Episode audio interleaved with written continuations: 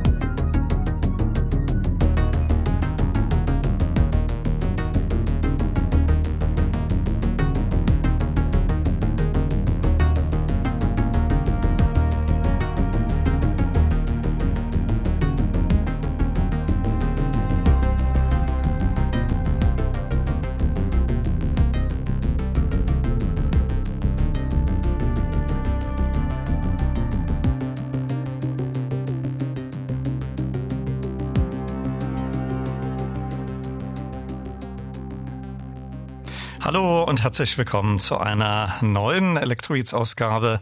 Laufende Nummer 1252. Viel Spaß in den kommenden zwei Stunden wünscht Olaf Zimmermann. Ich kündigte es bereits an. Heute bei mir zu Gast Paul Hasslinger. Herzlich willkommen. Schön, dass du da bist. Schönen guten Abend. Ja, hallo Olaf. Freut mich. Wir waren schon vor drei Jahren hier zu einer Sendung verabredet. Da hattest du einen Termin hier auf dem Filmgelände in Babelsberg. Da gerätschte uns dann Corona dazwischen. Schön, dass du heute mit großem zeitlichen Delay hier bei mir vorbeischaust. Ich kündigte es schon an, wir machen eine musikalische Zeitreise, die nicht ganz chronologisch sein wird. Es geht um viel Aktuelles, aber auch um deine Zeit bei Tangerine Dream, deren Mitglied du zwischen 1986 und 91 warst. In dieser Zeit haben wir uns auch kennengelernt, dazu später aber mehr. Ich habe schon erwähnt, äh, du lebst und arbeitest seit äh, vielen Jahren in Los Angeles. Äh, seit wann genau? Seit Anfang der 90er. Also das war so eine Übergangsphase, wo noch nicht klar war wirklich, wo ich enden würde. Und, äh, und ich habe dann mal LA besucht und da Zeit verbracht und dann hat so ein Ding zum nächsten geführt. Also das war nicht wirklich geplant, es hat sich eher so ergeben. Eine deiner jüngsten Arbeiten, die erst im Juli erscheinen wird, ist The YouTube Effekt. Daraus haben wir gerade drei äh, Miniaturen gehört. Ist das eine Serie oder ein Film und worum geht's da? Ist ein Dokumentarfilm. Der Regisseur ist Alex Winter und ich habe das Projekt schon vor einiger Zeit äh, gemacht. Ist sehr interessantes Thema und das Thema ist seither noch interessanter geworden, weil es um YouTube speziell, aber auch allgemein um Social Media und Gesellschaftsveränderungen geht. Und es meines Wissens der erste Film ist, der sich mit den Algorithmen, die diesen Plattformen unterliegen, wirklich auseinandersetzt und die auch allgemein verständlich erklärt. Also äh, es war ein sehr interessantes Projekt und musikalisch war es äh, herausfordernd weil natürlich äh, mit YouTube jede Menge Musik verbunden ist. Und im Rahmen von einem Dokumentarfilm muss jetzt diese Musik ergänzt oder ersetzt. Und zwar so ersetzt werden, dass das Ganze wieder eine Geschichte wird und die Geschichte zusammenhängt. Und das war irgendwie der Job vom Score bei dem Projekt. Du hast mir vorab zu dieser Sendung die Musiken geschickt. Erscheinen die dann als Download oder auch physisch? Also heute ist es an und für sich normal, wenn ein Soundtrack veröffentlicht wird, zunächst mal digital. Mhm. Und nur wenn das Projekt dann quasi ein Kultprojekt wird oder sonst was passiert, oft Jahre danach kommt dann, dann Vinyl raus. Aber das weiß man eben bei keinem Projekt am Anfang. Also dieser wird von Note Records veröffentlicht, zusammen mhm. mit dem Film und wird dann halt digital bei allen Streamern verfügbar sein. Wenn man sich äh, deine Diskografie anschaut, äh, was Soundtracks betrifft, sind das allein physisch über 50 Veröffentlichungen. Äh, vielleicht nennst du die für dich so die, die Top 5 der bekanntesten, beziehungsweise auf die du besonders stolz bist, daran beteiligt gewesen zu sein? Also stolz. stolz kann man eigentlich nie wirklich sein, sonst wird man ja nicht weiterarbeiten. Ne? Aber, aber sagen wir mal, die, die so ein bisschen rausstechen und zwar auch da sind Zufälle dabei, da sind Umstände dabei, das kann man nie genau benennen, was so ein Projekt irgendwie raushebt über den Rest. Aber ich würde Underworld, den ersten Underworld, erwähnen, der für mich eben damals ein entscheidendes Projekt war, um mich in Hollywood zu etablieren. Ähm, ich würde die Serie Halt and Catch Fire äh, erwähnen. Genau, da haben wir gleich Musik aufliegen. Ja. okay, und vielleicht noch so zwei oder drei andere? Ja, also ich äh, denke, die, äh, sagen wir, also nach früher auch noch gehen, weil ich würde Miracle Mile von Tangerine Dream da noch mhm. äh, so als Milestone-Projekt äh, mit reinnehmen.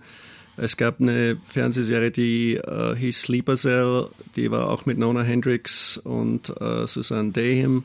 Also war ein äh, schönes Projekt. Und ähm, jetzt im, in der letzten Zeit, ich habe gerade die Amityville An Origin Story Serie fertig gemacht. Die ist gerade auf MGM Plus erschienen. Das war auch Jack Riccobono war der Regisseur, ein New York Projekt, äh, in dem es darum ging, was äh, in den 70er Jahren kulturell in New York so los war und in welchem Umfeld sich die Amityville äh, Filmserie und dann eben auch Exorcist und so weiter abgespielt haben. Also das war aufgrund der Bezugspunkte zu den 70er Jahren Tangerine Dream Sachen ganz interessant. Du hast gerade schon erwähnt äh, in deinen Top 5 die Serie, der Soundtrack Halt and Catch Fire. Da gibt's ja zwei auch physische Alben, äh, Mutiny und Comet. Äh, worum geht's in der Serie? In der Serie geht's im weitesten Sinn um den Beginn des PC-Zeitalters. Ähm, der Trick an der Story ist, dass es eben nicht in Silicon Valley angesiedelt ist, sondern in Texas, wo es quasi eine Parallelentwicklung zum Silicon Valley gab und wo eben die verschiedensten Leute über die Zukunft gemutmaßt hatten und dann versuchten, irgendwelche Programme oder Maschinen zu bauen. Es ist an und für sich eine Charakterstudie, ist aber natürlich in den 80ern fest verankert und äh, die zwei Showrunners wollten einen sehr 80er Elektronik inspirierten Soundtrack.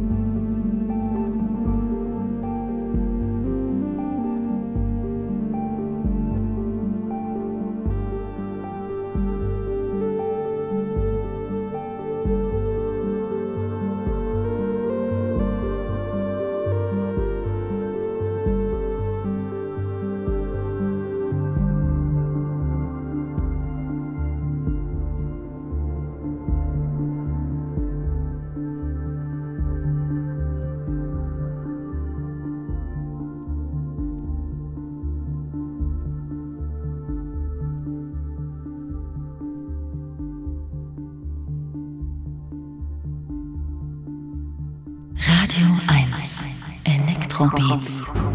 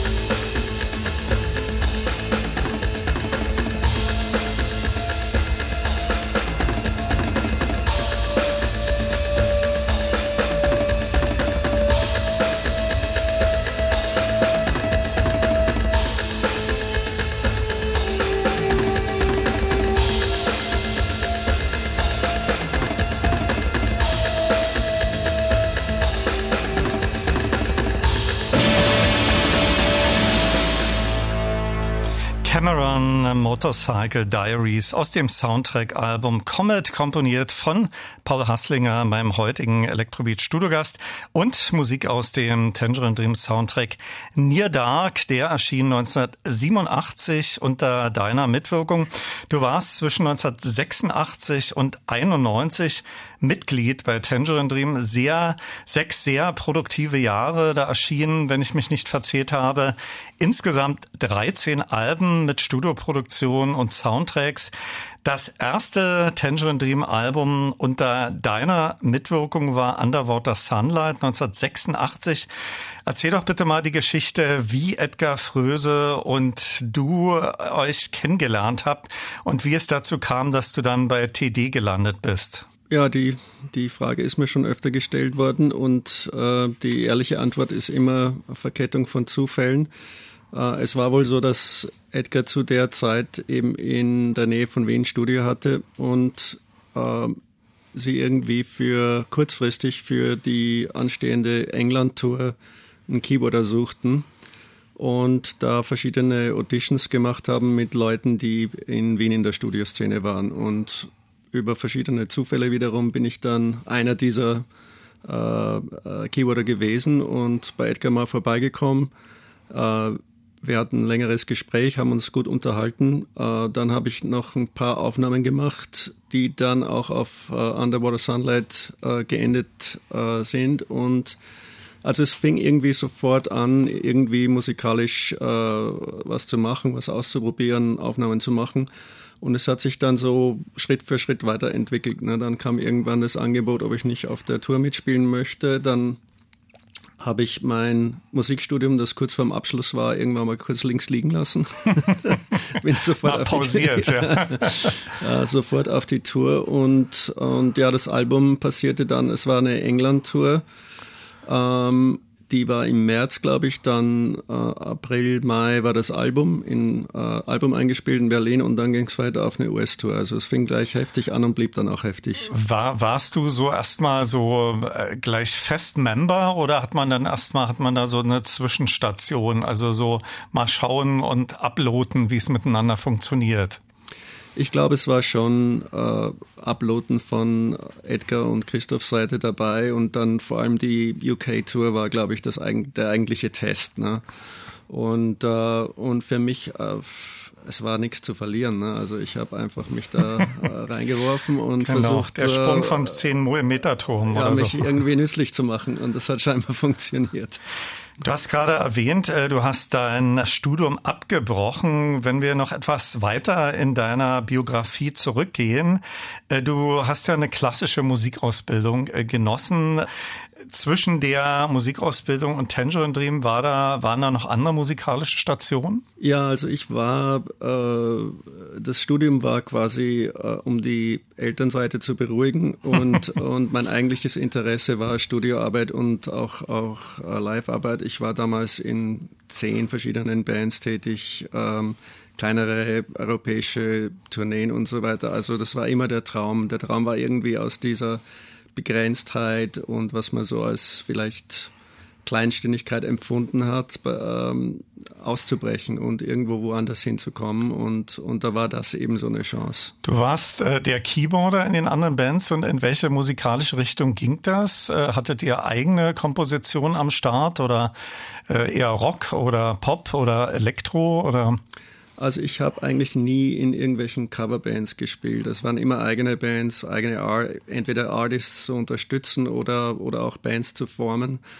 Ähm, damals gab es in Wien eine ganz gute Szene, die sich um diesen Club, das U4, gedreht hat. Also ich habe im U4 äh, ziemlich oft gespielt und das ging ganz gut. Man hat viel gelernt auch dabei. Ne? Es gab viele gute Leute auch in Wien und das, das lief eigentlich ganz gut, aber es war natürlich eine völlig andere äh, Größenordnung dann von Edgar gefragt zu werden, ob man auf eine Tour gehen möchte, bei der auf einmal irgendwie alles organisiert war und, und man sich wirklich nur auf die Musik konzentrieren musste. Also war schon ein Riesenschritt. Das Album Underwater Sunlight äh, haben wir gerade schon erwähnt, ist nach wie vor zeitlos schön, wie ich finde. Und äh, da speziell auch das zweiteilige Songs of the Whale, das wir gleich hören werden. Äh, welche Erinnerungen hast du an diese Produktion? Äh, das war dein erstes Album für Tangerine Dream. Du hast gerade erwähnt, äh, da sind auch deine Ideen natürlich schon mit eingeflossen. War die Produktion damals komplett in Berlin und kann man das so auseinander dividieren? was da deine und Edgars beziehungsweise Christophers Parts waren? Also an und für sich ist das immer ein Gemeinschaftsprojekt gewesen, Tangerine Dream. Ne? Und äh, ich glaube auch diese Verteilung ist dann immer zweitrangig. Was ich weiß aus der Zeit war, dass äh, zunächst angefangen wurde in Edgars Studio mit einfach nur ein paar Versuchsaufnahmen und dass die eigentliche Arbeit dann in Berlin stattfindet, wo sowohl Edgar als auch Christoph Studios hatten. Christophs Studio war wesentlich größer in Spandau. Mhm. Kenne ich auch, ja. Und dort wurde ich dann erstmal untergebracht in äh, so einem kleinen Seitenraum. Und das war für mich so, also die, wieder die Erfüllung eines Traums, weil äh, wir haben den ganzen Tag aufgenommen und dann in der Nacht konnte ich mich in dem Studio äh, quasi austoben und alle Sachen ausprobieren, äh, die ich mir früher nie leisten konnte.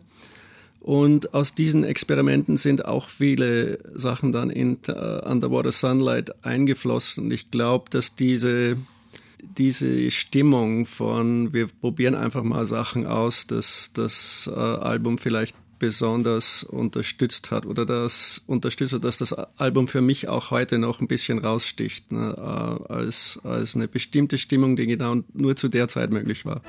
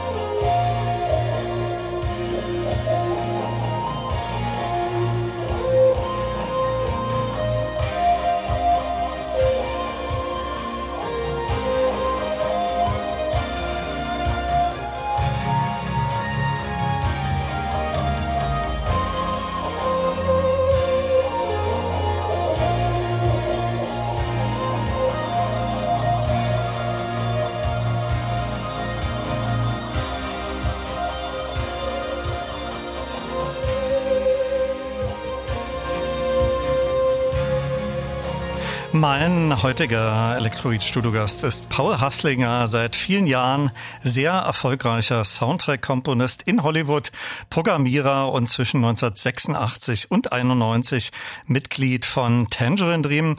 Da zuletzt gehört das zweiteilige Songs of the Whale from Dawn to Dusk. Das war auch die erste Tangerine Dream Platte unter Mitwirkung von Paul Hasslinger und die wurde 1986 veröffentlicht. Unter deiner Mitwirkung wurden auch zahlreiche äh, weitere Tangerine Dream Soundtracks realisiert. Near Dark, auch schon erwähnt, Three O'Clock High, Shy People und Miracle Mile.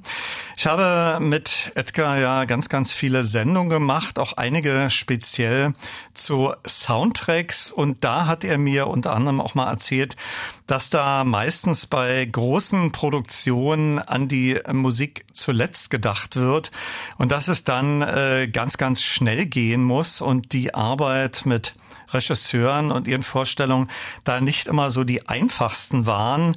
Äh, deckt das sich auch mit deinen Erfahrungen? Und äh, wenn du einen Soundtrack-Auftrag bekommst, arbeitest du da alleine an der Umsetzung oder seid ihr im Team? Also die, die Welt von Hollywood hat so ihre eigenen Gesetze. Ne? Und ich glaube, wenn man sich dem von außen annähert, ähm, finden zunächst mal viele Missverständnisse statt. Und ich glaube, das war bei Edgar der Fall, das war sicher bei mir der Fall in den ersten Jahren. Und äh, nach Ablauf einer gewissen Zeit versteht man dann gewisse Mechanismen, äh, dass sicher alle mit Wasser waschen und so weiter. Ähm, die Kommunikation über Musik ist ja sowieso schwierig, nicht nur beim Film. Ne? Also wenn sich zwei Leute über Musik unterhalten, merkt man sehr schnell, dass es schwierig ist, gewisse Sachen zu beschreiben oder Wünsche zu beschreiben, sonst was. Ähm, und trotzdem ist es ein Kreativprozess, wie in einer Band, wie in jedem Ensemble. Ne? Also man muss irgendwie versuchen, auf einen gemeinsamen Nenner zu kommen.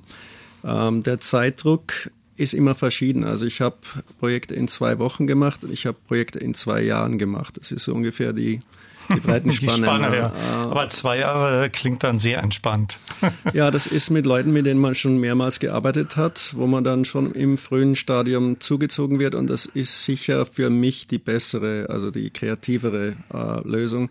Die zwei Wochen kommen eigentlich meistens, wenn der Score ersetzt wird. Ne? Wenn jemand schon was probiert hat und sie sind draufgekommen, das funktioniert nicht und dann wollen sie das noch schnell vor Ende ersetzen und dann kommen diese äh, eher brutaleren Projekte, wo man dann eben 24-7 arbeitet und zwei Wochen abgeben muss.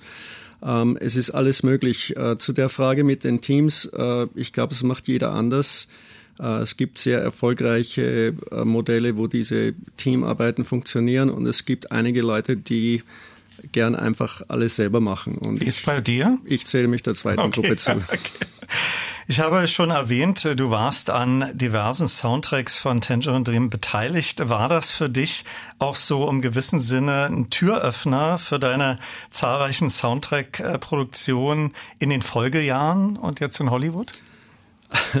Gute Frage. Hatte ich gehofft, ne? aber äh, es war tatsächlich so in den 90ern, als ich nach äh, LA kam, war Elektronik gerade wieder mal verpönt. Das war so nach der ersten Elektronikphase in den 70er und 80ern waren die Leute so ein bisschen elektronikmüde, auch aufgrund der vielen Nachahmer, die es gab. Also es gab die Originale, so wie Tangerine Dream, und dann gab es jede Menge Leute, die das nachgeahmt haben und Elektronik so einen schlechten Ruf verpasst haben. Also als ich dorthin zog, durfte man Tangerine Dream nicht erwähnen. Okay, äh, was war da angesagt? Eher Akustik-Sounds oder? Ja, da war wieder zum großen Orchester und okay. has to be real music, it has to be real melodies und so weiter. Also okay. es war wirklich die Gegenstimmung und die Ironie ist natürlich, dass seit Stranger Things jetzt genau das Gegenteil der Fall ist. Also jetzt, das klingt ja auch sehr nach TD. Ja, und jetzt auf einmal, wenn man TD erwähnt, so als, als Background, ist, ist es wieder die salonfähig und, ja. okay. und, und und respektiert. Also es äh, geht immer in, in Kreisen.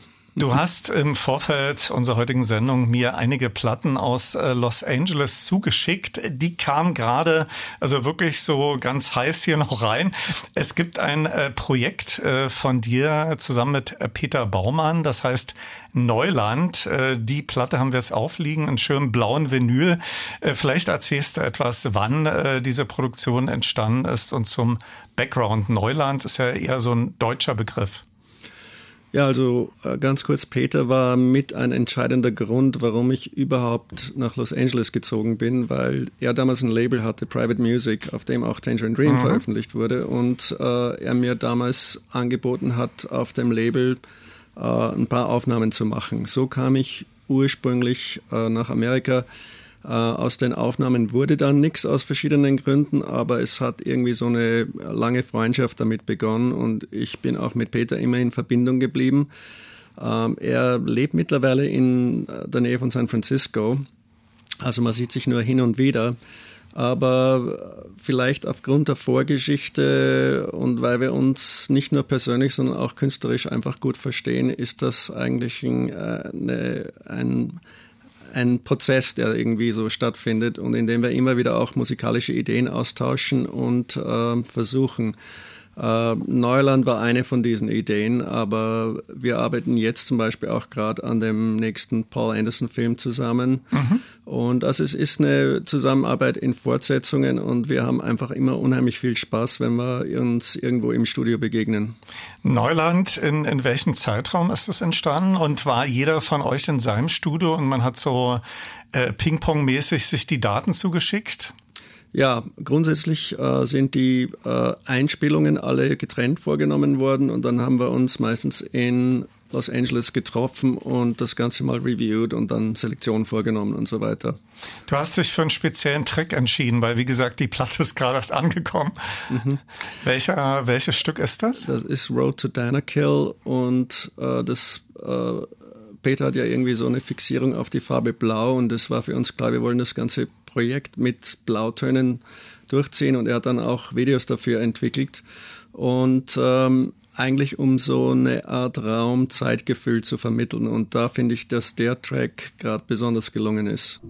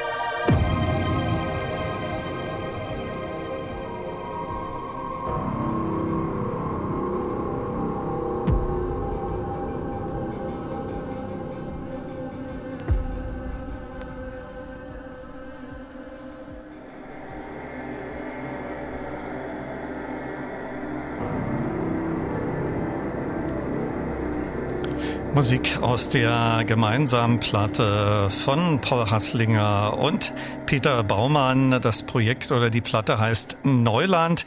Wir sind schon fast am Ende der ersten Stunde. Ich möchte unbedingt mit dir gerne noch äh, thematisieren, als du bei Tangerine Dream aufgehört hast. Dein erstes äh, Soloalbum erschien dann unter dem Titel äh, Future äh, Primitive. Das hast du schon in Hollywood produziert, unter anderem unter Mitwirkung von äh, Nona Hendricks. Das klingt für mich auch so spannend wie beispielsweise damals auch von Peter Gabriel äh, die Passion-Platte. Äh, welche musikalische Vision hattest du für deine erste Soloplatte nach der TD-Phase? Also Peter Gabriels Einfluss damals kann man gar nicht überschätzen. Speziell der Passion Score, aber auch das Real World Studio. Also ich hatte bei der letzten TD-Tour 1990 Gelegenheit, dort auch vorbeizukommen. Ähm, und äh, mal das Studio anzusehen. Das war einfach äh, eine neue Art, mit globaler Musik, äh, will jetzt nicht sagen World Music, äh, umzugehen uh, und die zu realisieren. Und äh, es ist also ganz interessant, bis zur äh, bis zur Jetztzeit. Ich arbeite manchmal mit Schenker zusammen. Das war damals der Geiger auf diesen ja. Aufnahmen mhm. und äh, der arbeitet auch immer noch in Hollywood und äh, er hat zum Beispiel äh, bei dem Rainbow Six Siege äh, Videoscore, äh, Videogame Score mitgearbeitet, der eigentlich mein erfolgreichster Videogame Score geworden ist. Und also dieser Einfluss hält an, glaube ich. Äh, es, das ist was, das beeindruckt einen so und bleibt so stecken, dass man dann daraus Inspiration zieht und, und immer weiterarbeitet. Und ich sage immer, also diese ich hatte drei musikalische Ausbildungsstufen. Das mhm. erste war aufzuwachsen in Österreich, klassische Musik etc. Das zweite war Tangerine Dream, äh, eine völlig andere Welt kennenzulernen. Und das dritte war nach Hollywood zu ziehen, äh, in LA in der Musikerszene zu sein und Leute kennenzulernen wie John Hassel, ähm, oder Mark Isham, äh, verschiedenste Leute haben mir dann wirklich so noch einen dritten Schub an, an Information und Inspiration vermittelt. Und direkt aus dieser dritten Phase kam Future Primitive. Ich finde das Album ja total spannend. Wie waren so die Reaktionen von den äh, Die Hard Tangerine Dream Fans? Es war ja doch musikalisch eine andere Welt. ja, ich glaube, äh, die waren sehr gemischt. Ne? Und äh, ja, also äh, ich glaube, danach kann man sich auch nicht richten irgendwo. Man muss irgendwie das machen, wo das Herz hingeht. und, äh, und dann sehen, was passiert.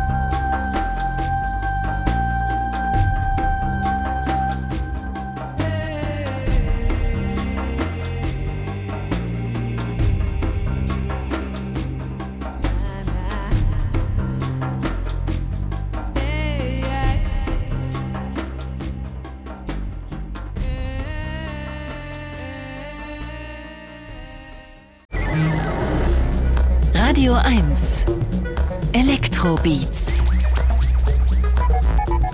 mit Olaf Zimmermann. Hallo und herzlich willkommen zur zweiten Elektrobeat-Stunde. Und auch da ist noch Paul Hasslinger mein Studiogast.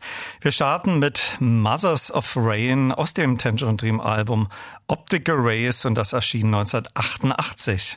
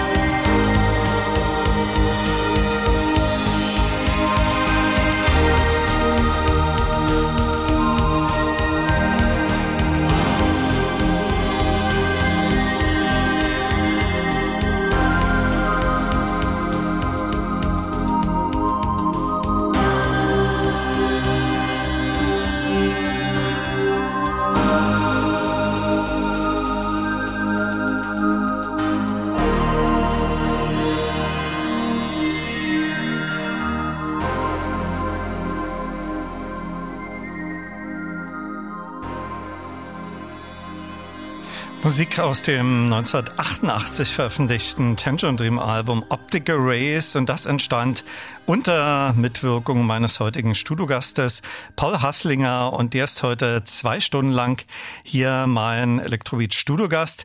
Seit vielen Jahren in Los Angeles lebend und arbeitend. Paul, wir haben äh, zum Ende der ersten Stunde aus deinem ersten Studioalbum, das äh, schon in Los Angeles entstanden ist, aus Future Primitive, das Titelstück gehört. Der Nachfolger war dann World Without Rules 1986, ebenfalls ein sehr spannendes, experimentelles Album, unter anderem unter Mitwirkung von Mark Eichem, den hast du auch schon erwähnt, und Nona Hendricks. Als Beschreibung findet man da auf dem Rückcover Avantgarde, World Pop oder Contemporary Instrumental Music. Was war sozusagen da die Veränderung zum ersten Album, was in Hollywood entstanden ist? Uh, ich glaube, noch mehr Hinwendung uh, zu Sample-Based Production. Ähm, das ist ja über die 90er eigentlich, uh, hat so eine Wandlung stattgefunden, in der man von, als ich zum Beispiel bei TD angefangen hatte, waren alles noch 24-Track Tape Machines. Also mhm. man hat alles auf Band aufgenommen und es war ein relativ lineares, äh, linearer Vorgang, lineares Medium. Und über die 90er ist es dann äh, auch mit Out of Noise und Future Sound of London äh, verschiedenen Leuten zu Bewusstsein gekommen, dass Samples und Recordings ja eigentlich das gleiche sind. Mhm. Und dass man diese Samples eben auch kreativ einsetzen kann, was damit machen kann. Ähm, äh, es war auch der Einfluss von Dub, war damals spürbar. Also kamen viele Sachen zusammen, die dann äh, bewirkte, dass man die Musik irgendwie neu, das Musikmachen neu definiert hat. Und, und ein entscheidender Anteil davon waren die Verwendung von Samples beziehungsweise Leute aufzunehmen und dann statt die Aufnahme linear zu verwenden, sie zu zerschneiden, zu verwandeln. Äh, und in diesem Zusammenhang war eigentlich World Without Rules so ein ein Versuch, eine neue musikalische Wirklichkeit zu bauen. Aus äh, diesem Album habe ich gleich das äh, Titelstück aufliegen. Dann machen wir anschließend einen Zeitsprung ins Jahr 2020. Da waren wir eigentlich schon hier zu einer Elektrobeat-Sendung verabredet. Äh, damals ist gerade aktuell erschienen Exit Ghost, der erste Teil. Mittlerweile, ich erwähnte vorhin, dass du mir aus Los Angeles Platten zugeschickt hast, die heute erst angekommen sind. Gibt es einen äh, zweiten äh, Teil? Diese beiden Alben, äh, da hast du ja bewusst äh, auf Elektronik ähm, ja etwas verzichtet und das äh, Piano dominiert. Wie kam es dazu? Und wir haben dann äh, gleich nach ähm, nach Word Without Rules ähm, ein Stück aufliegen. Das heißt Berlin 86-11. Äh, das hat ja sicherlich äh, einen Link zu deiner Berlin-Phase und zu Tangerine Dream. Ja, äh, ich versuche jetzt mal die, die Antwort kurz zu halten. da gibt es viele An Ansatzpunkte, aber, aber um mal bei diesem Berlin 8611 anzufangen. Äh, ich kam 86 natürlich nach Berlin äh, äh, mit Tangerine Dream und es war so irgendwie ein neues Kapitel oder neues Riesenkapitel und, und Veränderung und wirklich für mich ein Einschnitt. Und dann kam ich äh, 2011 wieder nach Berlin und zwar, als wir den äh, Musketeers Soundtrack aufgenommen haben im Teldex. So eine Aufnahme mit Orchester ist ja relativ aufwendig und dauert einige Tage und wir haben dort einige Zeit verbracht. Das Teldex liegt ja schön ein bisschen außerhalb, also man kann dort eigentlich arbeiten, wohnen. Und ich habe mir dann, ich habe dort ein äh, Klavier gefunden, alten Steinway B, der irgendwie mich besonders angesprochen hat und habe mir dann die Erlaubnis geholt, äh, in den Nächten, also zwischen den Aufnahmesessions, äh, mich da im Studio etwas zu betätigen und mit diesem Klavier ein paar Aufnahmen zu machen. Das ist also 2011 passiert und dann aus diesen Aufnahmen habe ich diesen Track äh, zusammengezimmert und daher dieser, es war für mich wirklich ein Bogen, der sich schließt von der Anfangszeit 86 bis zu dieser Wiederkehr 2011 mit Orchester, was also was komplett anderes war. Aber der, der gemeinsame Nenner drunter war Berlin. Und Exit Ghost, äh, die, die zweiteilige Veröffentlichung, äh, welche Vision hattest du für diese Stücke, dass das eher wieder der Naturklang des Pianos ist? Nee, also äh, das ist ganz witzig. Äh, Edgar, solange ich mich erinnere, äh, auch nachdem ich schon äh, aus TD ausgestiegen war und äh, wir haben uns äh, öfter immer wieder mal gesehen, sagt immer, Paul, wann machst du denn jetzt mal ein Pianoalbum? Paul, mach doch mal ein Pianoalbum. Also bis zu dem, er sagt, er finanziert mir das, ich soll ein Pianoalbum machen. Und, und ich habe immer gesagt, ja, ich, ich weiß noch nicht, ich möchte nicht einfach nur ein Pianoalbum machen. Ich muss irgendwie eine Idee haben, wie ich es auf meine Weise machen kann oder anders machen kann. Und ja, manchmal dauert das eben eine gewisse Zeit. Und, und, äh, und Exit Ghost war dann also der Punkt, wo ich es endlich gefunden hatte und sagen, das stimmt jetzt für mich so. Wir hören jetzt die verschiedenen musikalischen Seiten von Paul Hasslinger. Zunächst Musik aus dem Jahre 1986 und aus 2020.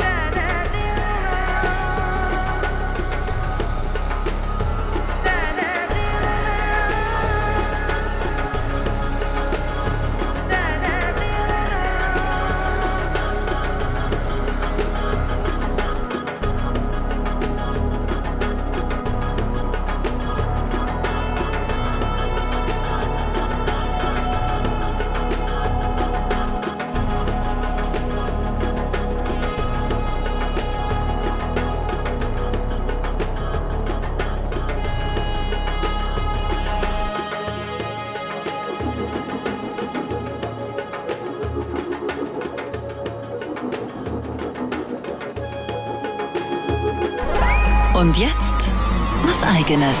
Guten Tag, hier spricht Paul Kalkbrenner und Sie hören Radio 1 Elektrobeats. Hallo, hier ist Ellen Ellen. Hello, I'm Martin Gore. Hallo, hier spricht Ralf Hütter von Kraftwerk. Hi, this is Moby. Wir sind Mozelektor. Hi, this is Jean-Michel Jarre. Hallo, hier ist Nils Fram. Hallo, mein Name ist Delia de Friends. Hallo, hier ist Boris Blank und Dieter Meier. Elektrobeats, die Sendung für elektronische Musik. Als Podcast auch auf radio1.de und in der ARD Audiothek. Und natürlich nur für Erwachsene.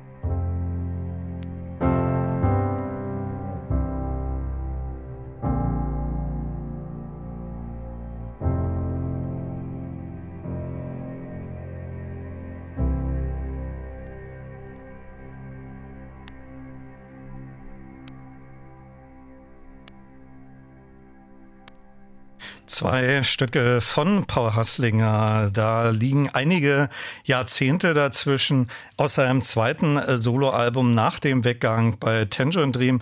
Und aus Exit Ghost, da gibt's wie gesagt äh, zwei Teile.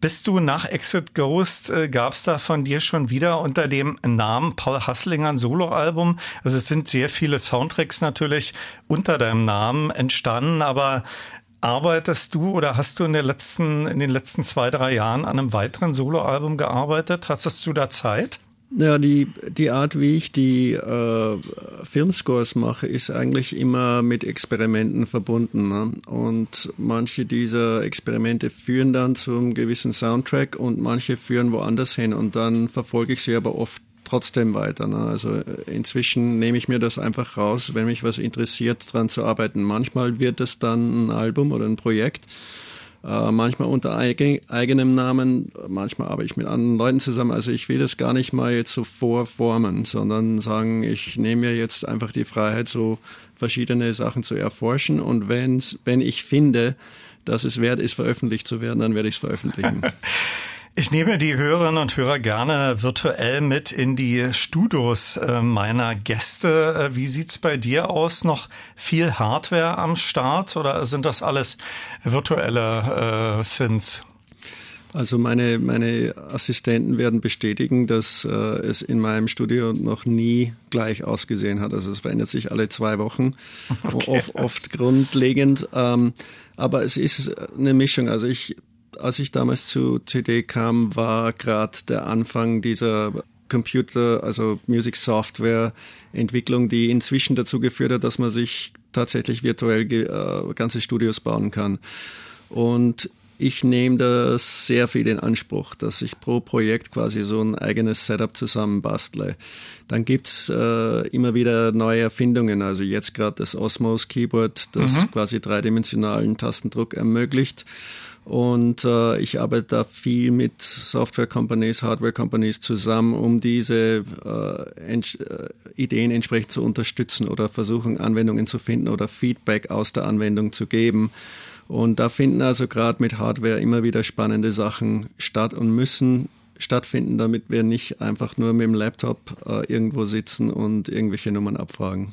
So historische ähm, Synths, also Mellotron oder so, hast du es noch in deinem Studio oder ist das eher eben wirklich Hightech auf dem neuesten Stand? Weil als ich mit Klaus Schulze vor vielen Jahren mal ähm, gesprochen habe, hat er erwähnt, dass er viele seiner äh, Synthes verkauft hat und das eben alles auch virtuell ähm, stattfand und dann hat er die wieder für sehr viel mehr zurückgekauft.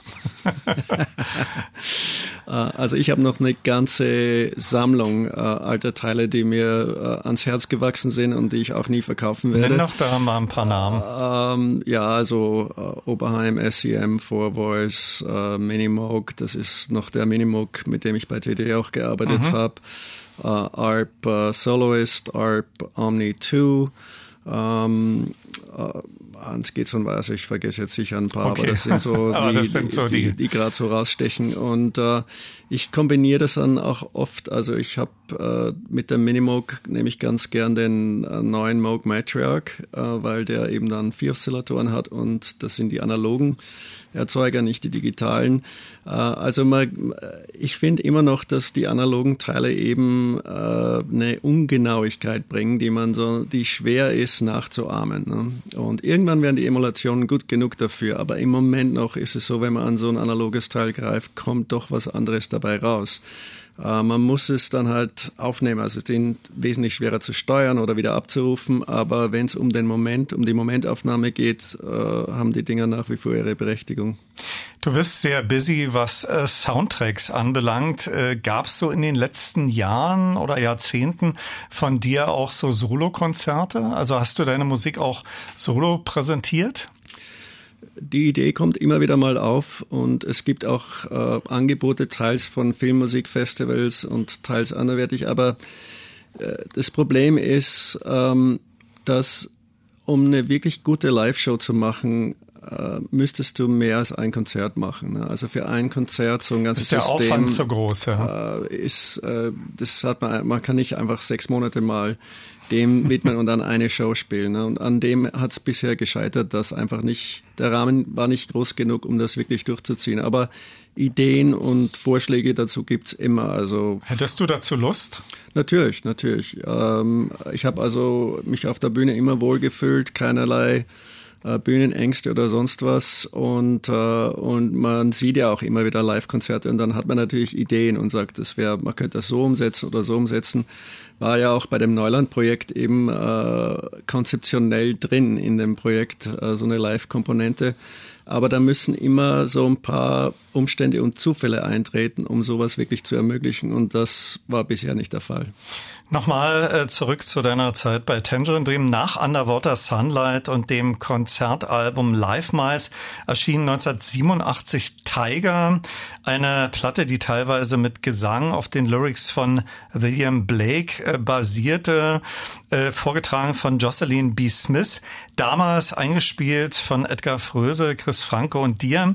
Welche Erinnerungen hast du an die damaligen Produktionssessions und wie bewertest du die Platte heute so mit äh, zeitlichem Abstand? Das war ja doch im TD-Universum, da gab es zwar auch davor schon einige eher neue, auch mit Gesang zu arbeiten. Ja, ich glaube, das war äh, ein Wunsch, den Edgar immer hatte, eine Gesangsentsprechung zu TD zu finden. Also quasi das, was TD im Instrumentalbereich schon geschafft hatte, nämlich einen eigenen Sound zu entwickeln, wollte er jetzt erweitern ähm, ins Vokale. Und das war eben ein Experiment. Äh, ich kann mich erinnern, äh, es gab da auch Seiten, Entwicklungen und alles Mögliche, was zu der Zeit stattfand, von dem das Album eigentlich nur so einen kleinen Einblick gibt.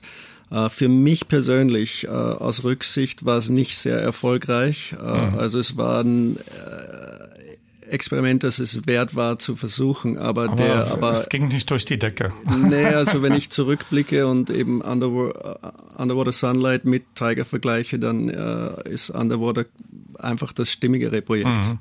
Hier ist ein Ausschnitt aus Lon und dem schließt sich wieder ganz neue Musik von Paul Hasslinger an. Algorithm aus der jüngsten Veröffentlichung The YouTube Effekt.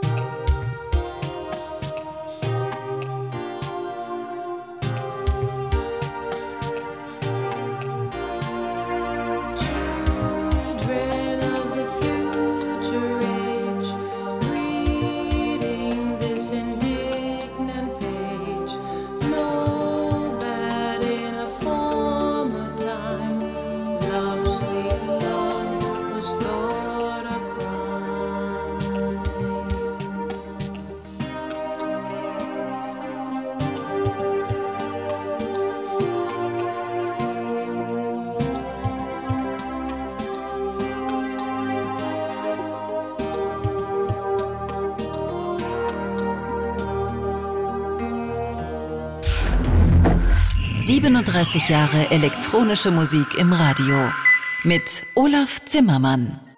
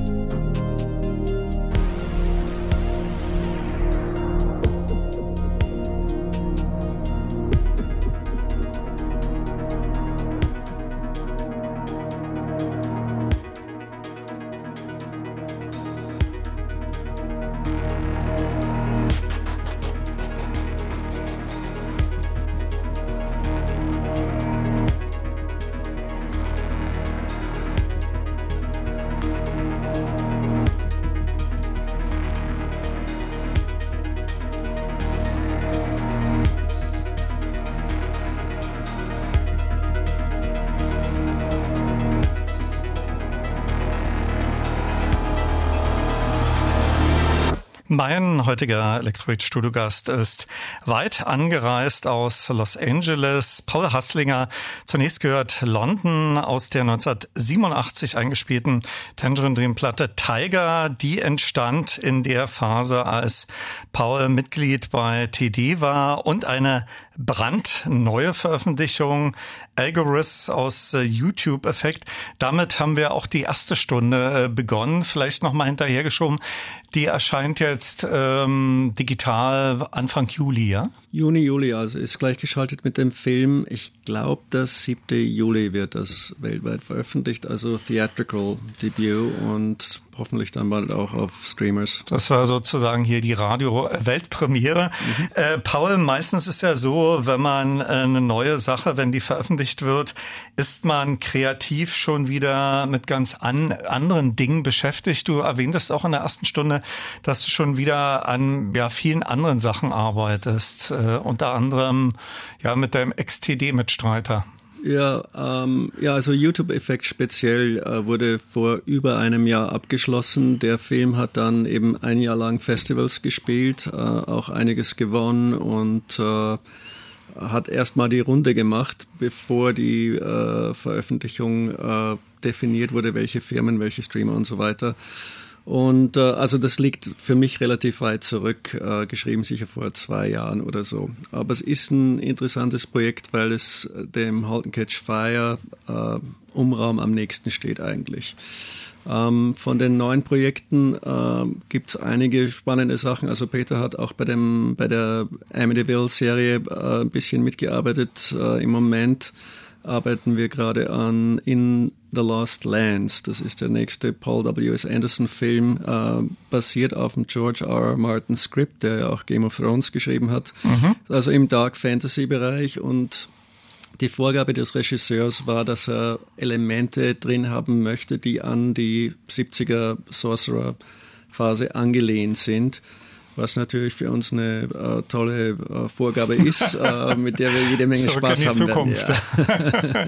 Gibt es da so einen ganz vagen äh, Veröffentlichungstermin, wann der Film in die Kinos kommt? Und also wir werden den, äh, der Final Mix für den Film ist Q1, Q2, 24, also Anfang nächsten mhm. Jahres. Äh, nachdem es Dark Fantasy ist, würde ich mal erwarten, dass er wahrscheinlich im Herbst äh, 2024 veröffentlicht wird. Ich habe in den 37 äh, Jahren seit Bestehen meiner Sendung natürlich nicht nur mit Edgar Fröse, sondern auch mit vielen anderen Tangerine Dream Musikern Interviews geführt, mit Chris Franke, Peter Baumann, Johannes Schmölling und Thorsten Queschning. Äh, wir haben schon mehrmals äh, Peter Baumann erwähnt. Hattest du in den letzten Jahren auch noch Kontakt zu den anderen TD-Mitstreitern und zu Edgar? Ja, also die äh, Kontakte haben sich fortgeführt und, äh, und wir sind eigentlich immer in Verbindung geblieben. Äh, und ich verstehe mich eigentlich auch mit allen sehr gut. Johannes hat mich auch mal besucht in, äh, in Los Angeles. Das war ein besonders schönes Treffen eigentlich. Ähm, wir sind uns vorher mal irgendwo am Flughafen über den Weg gelaufen, mhm. aber wir hatten nie Gelegenheit, uns ein bisschen um, auszutauschen und, und gemeinsam zu quatschen. und, äh, und also. Chris Franke, wie sieht's da aus? Chris äh, bin ich nach wie vor in Verbindung. Äh, es läuft meistens über E-Mail, weil er ja in Asien viel unterwegs ist und mhm. eigentlich selten in LA aber nach wie vor eine, eine sehr gute und enge Freundschaft und auch äh, technisch ist also Chris so wie ein ganz spezielles Lexikon. Der okay, weiß, der okay. weiß Sachen und erinnert sich an Sachen, kann sich sonst kein Mensch mehr daran erinnern. Aber musikalisch ist nichts mehr denkbar, so oder da ist er irgendwie ähm, ja, raus. Ich glaube äh, hauptsächlich aufgrund von äh, Zeitproblemen für ihn, dass er in die technischen Projekte, die äh, er im Moment macht, so zeitaufwendig sind, dass er einfach keine Zeit hat, andere Sachen zu machen. Oder er hat keine Lust mehr, weiß ich nicht. Aber okay. die offizielle Entschuldigung ist, dass er keine Zeit hat. Die folgende Frage habe ich auch mal Ralf Hütter von Kraftwerk gestellt.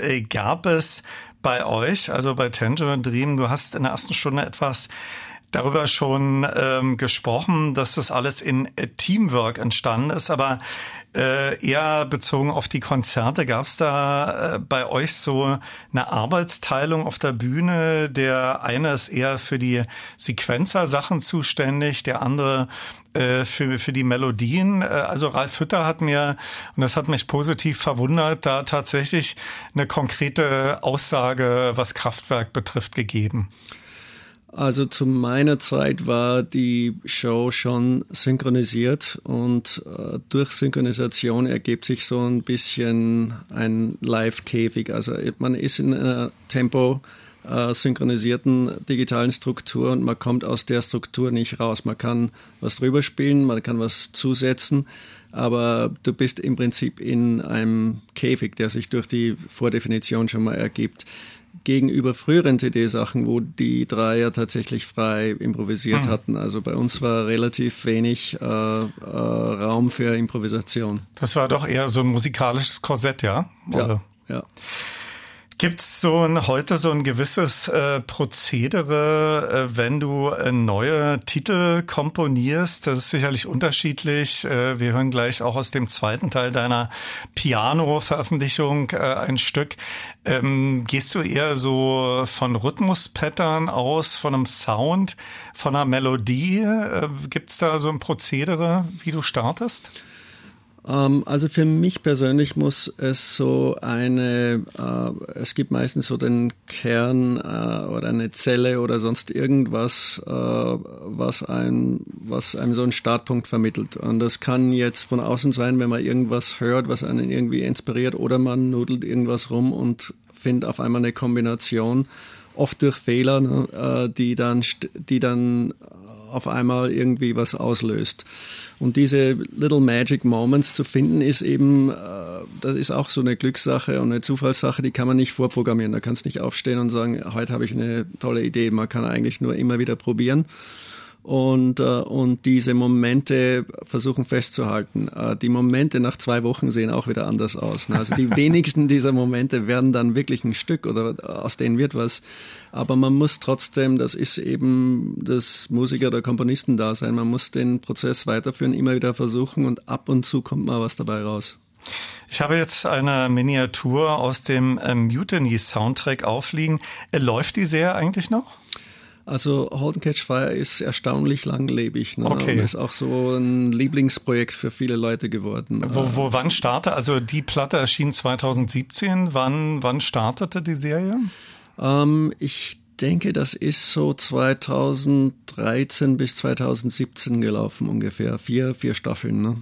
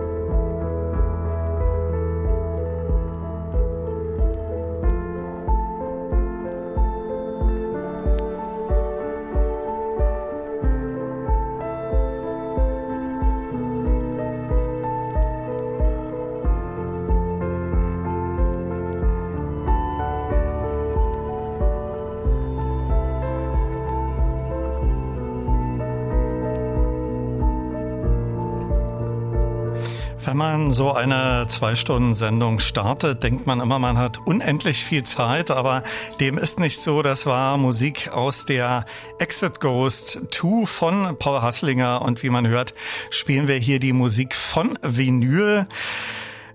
Paul, äh, du bist seit vielen Jahren erfolgreicher Soundtrack-Komponist in Hollywood.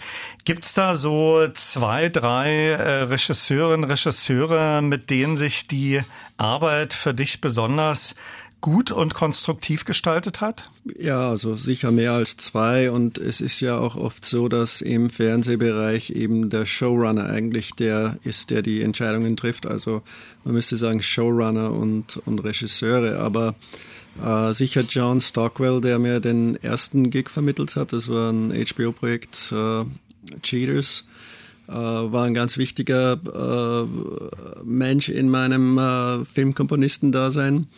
Ähm, dann Len Wiseman, der, der den ersten Underworld gemacht hat, und dann eben Paul W.S. Anderson, der, äh, mit dem ich jetzt schon äh, lange zusammenarbeite. Wir haben die Musketiere gemacht und Resident Evil und äh, Monster Hunter und jetzt eben den Lost Lands. Also das ist eine langjährige Zusammenarbeit und, und äh, ist also für, für beide Seiten äh, wirklich eine Menge Spaß. Und das ist jetzt nur die Filmseite. Ne? bei, den, bei den Fernsehserien da sind wesentlich mehr Leute auch involviert. Also da würde ich jetzt nicht die Liste zu lang werden lassen. du warst äh, schon mehrmals in dieser Sendung erwähnt, von 1986 bis 91 Mitglied bei Tangerine Dream.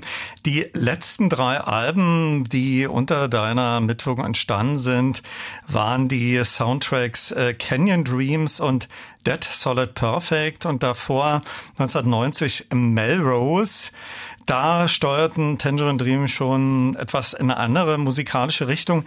Äh, wie kam es dann zur Trennung? Äh, ging das eher von Edgar oder von dir aus? Oder dachtest du so, das Kapitel Tangerine Dream ist für mich auserzählt? Naja, es ähm, über die Jahre äh, 89, 90 ähm, gab es so verschiedene, äh, sagen wir mal, Richtungs Änderungen. Jerome kam in die Band. Ähm, es äh, waren so, äh, Edgar setzte einfach einen Kurs. Und je mehr dieser Kurssetzung stattfand, desto weniger konnte ich mich damit wirklich koordinieren. Und dann kam irgendwann die Idee, äh, soll ich jetzt einfach statt quasi ein Gewicht am Bein von Edgar zu werden, soll ich jetzt lieber mal was anderes versuchen. Und dafür habe ich mich dann entschieden, ähm, es war meine Entscheidung und äh, wir sind, also Edgar war sicher nicht äh, glücklich drüber, aber wir sind trotzdem mit einem Handschlag und freundschaftlich verblieben und okay. auch dann weiterhin so in Verbindung also geblieben. Nicht, ne? nicht im Bösen auseinandergegangen. Ja. Ich habe jetzt entweder Dead Solid Perfect oder Melrose aufliegen. Ein Stück schaffen wir noch? Ja, machen wir doch Dead Solid Perfect. Okay. Mein heutiger Elektrobeat-Studiogast war aus Los Angeles angereist, Paul Hasslinger, und wir sprachen über seine diversen Soloalben, seine zahlreichen Soundtracks und nicht zuletzt über seine Zeit bei Tangerine Dream. Äh, vielen Dank für den Studiobesuch. Gute Rückreise. Äh, viel Erfolg für deine nächsten Musikprojekte. Da liegt ja ganz, ganz viel an und halte uns bitte auf dem Laufenden über deine neuesten Produktionen. Danke dir. Ja, danke sehr, Olaf. Hat mich wirklich gefreut, endlich mal bei dir auf Sendung zu sein und hoffe, wir schaffen es noch ein paar Mal.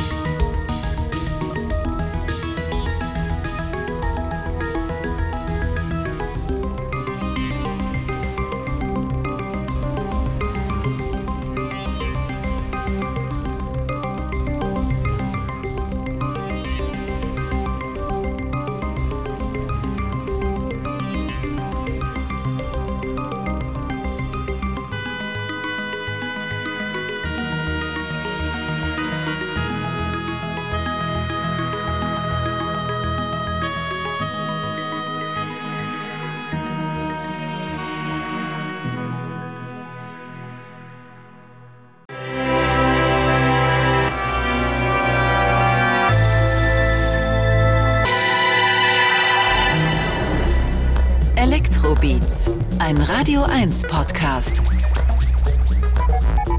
Mit Olaf Zimmermann.